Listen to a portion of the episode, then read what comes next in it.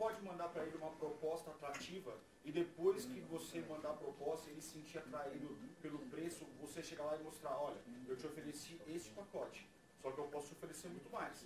Conhecendo a sua empresa, eu posso te oferecer isso, com mais tantas horas é, consultivas, mais BPO, mais não sei o quê, e aí sim você põe as cartas na mesa. Você não pode usar isso a seu favor como um, um melzinho, como um atrativo. Tem gente que opera dessa maneira. Qual é o meu, meu receio em relação a essa estratégia?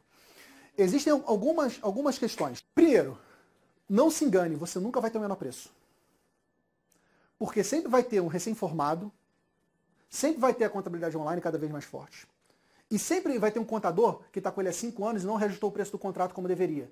Isso acontece muito. Às vezes a empresa está lá, tinha 5 funcionários, 30 mil de faturamento. O cara decolou. 150 mil de faturamento, 10 funcionários, o contador ficou só reajustando pela, pela inflação, 4%, 5%. Se você reprecificar aquilo tudo, o teu preço do contrato deveria ser muito maior. O preço do contador é menor, porque ele não reajustou. Então, assim, preço é, é fogo, cara, porque é, é, algo que na venda, venda de B2B, eles levam muito em consideração. Você usar como isca um preço menor, você tem que ter cacifo para isso, para segurar. Ponto 2, você quer ser visto como que tipo de empresa? Empresa que cobra barato?